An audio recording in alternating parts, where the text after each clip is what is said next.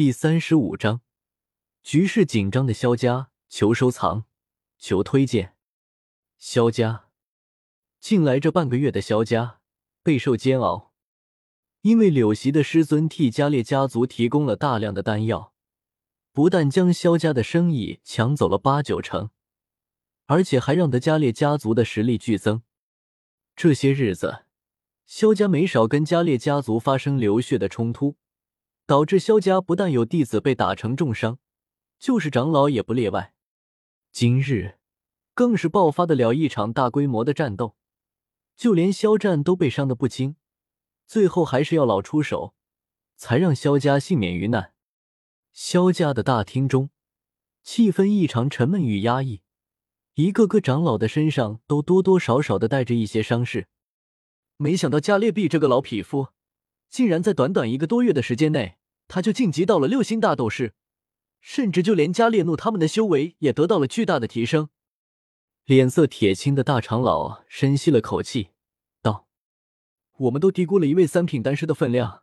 今日若不是那位神秘的黑袍人相助，我们萧家怕是在劫难逃。”三长老缓缓的吐了口气，有些心有余悸的说道：“族长，你可知道那位黑袍人是谁？”二长老抬头看向肖战，带有几分好奇的问道：“这问题一出，所有人的目光顿时汇聚在肖战的身上，他们都很想知道今天救他们肖家的黑袍人到底是谁。”肖战怔了一下，而后摇头苦笑道：“那位先生是何来历？我并不清楚。不过我在米特尔拍卖行见过他一次，而且他应该是一位品阶不低的炼丹师，只是不知道为何。”这位先生会对我们萧家抱有好感？众位长老眉头一蹙，满脸疑惑。那这就奇怪了，乌坦城出了这么一位强者，我们竟然不知道。关键是他还对我们萧家如此友善。众长老一脸困惑，想不明白其中的缘由。莫非这位老先生是米特尔拍卖行的人？有长老眼前一亮，惊呼道：“在乌坦城。”可以说，只有米特尔拍卖行的地位最为超然，就是乌坦城的三大家族都没有谁敢公然挑衅他们的权威。因为米特尔拍卖行的背后是加玛帝国三大家族之一的米特尔家族，与纳兰嫣然背后的纳兰家族齐名，实力深不可测。所以要说乌坦城突然多出一位实力强大且又是炼丹师的大人物，那么最合理的解释就是。此人八成是来自米特尔家族，而刚刚有此猜测的长老，又突然想到，在这段时间一直处于中立的米特尔拍卖行对他们萧家的态度，可以说是相当的微妙，似乎有些偏向于他们。然而，对于这位长老的猜测，肖战却是摇了摇头，道：“这不可能，因为那位先生不久前是去米特尔拍卖行借拍自己的东西。”若他是米特尔拍卖行的人，大可不必这样麻烦。众位长老愣了一下，眉头再次紧锁。不是吗？那他到底会是谁呢？不管那位先生是什么人，今日我们都得多谢他出手相助，否则我萧家危矣。肖战认真的说道。众长老点了点头，这话在理。可是族长，那我们接下来该怎么办？那位先生已经离去，若是加列家族再对我们萧家发难，我们依旧难逃劫难啊！有长老担忧道：“诸位长老也不要太过于担忧，加列必同样被那位先生打伤，以他那警惕的性格，在短时间内，加列家族是不会轻举妄动的。”肖战口上虽然这样说，但他比在座的长老都还要着急。然而他身为族长，不可先乱了阵脚。可这终究是把悬浮在我萧家头顶上的利剑，随时都有可能让我们萧家陷入绝境。六长老叹气道：“族长，你可有办法联系上门儿？这小子到底是去了哪里？为何至今都还不回来？”有长老把希望都寄托在了萧猛的身上，他们觉得萧家现在面临的危机，唯有萧猛出现才能化解。虽说这一次萧家陷入困境，跟肖猛有直接的关系，但他们却出奇的没有抱怨，或者是将责任推到肖猛的头上。老三虽然喜欢经常玩笑事，但一般不会超过一个月的时间。他应该会在这几天内回来的吧？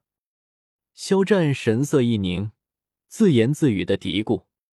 他其实也不确定肖猛要什么时候才回来。若是我能在短时间内将老三留下的那门斗技修炼到第三指，那么纵然加列必是七星大斗士，我也不惧。肖战深深的叹了口气，地阶斗技没有十多年的时间，是不会修炼有成的。萧炎的房间中，老师，你先前就应该杀掉加列币那个老贼的，干嘛要放掉他啊？躺在木桶中的萧炎。脸色狰狞，牙咬切齿道：“漂浮在半空的药老翻了个白眼道：‘如果你想这辈子都毫无作为的话，我倒可以杀了他。’”药老没好气的继续说道：“虽然你已经侥幸突破到了斗者，但是你跟加利奥交手造成的内伤并没有痊愈。如果我动用更多的力量，你的经脉将会尽废，根基尽毁，到时候你就会成为真正的废人。”可那老东西打伤了我的父亲，萧炎心里的仇恨依旧很浓，想让加列必死。既然加列必打伤的人是你父亲，那你这当儿子的不应该亲自报这个仇吗？借他人之手算什么本事？药老怒道：“或者说，以后你要是遇到打不过的敌人，就都要我出手杀了他，那我还不如先把你杀掉。”就当从来没收过你这个弟子，因为我药尘丢不起这个脸。老师，我不是这个意思，我只是忍不了加列币那老贼打伤我父亲，而且他若是不死，我父亲他们就会有危险。亲手报仇还是借他人之手报仇，先不说，但总得先保证我父亲他们的安危吧。萧炎带有几分委屈的说道：“那做选择之前，你能不能先动动脑子啊？”加列毕已经重伤，那么短时内，他们肯定不敢再轻举妄动。那你和萧家是不是就有了一个缓和的时间？你为何不利用这段时间去改变家族的命运，非得要跟他玩同归于尽呢？若是加列毕真要不顾一切灭掉萧家，那到时再将他杀掉，不也一样吗？药老带有几分怒气的说道：“做任何事情，都不要被仇恨蒙蔽了双眼。”否则，这只会让你陷入万劫不复，甚至连累身边的人。药老深深的叹了口气，声音变得柔和。其实他对萧炎这个弟子是很满意的，无论是为人还是做事，都深得他的心。可一旦事情牵扯到自己的家人，萧炎这脑袋就会变得跟浆糊一样。我知道了，老师。萧炎也想起了地球上的一句话。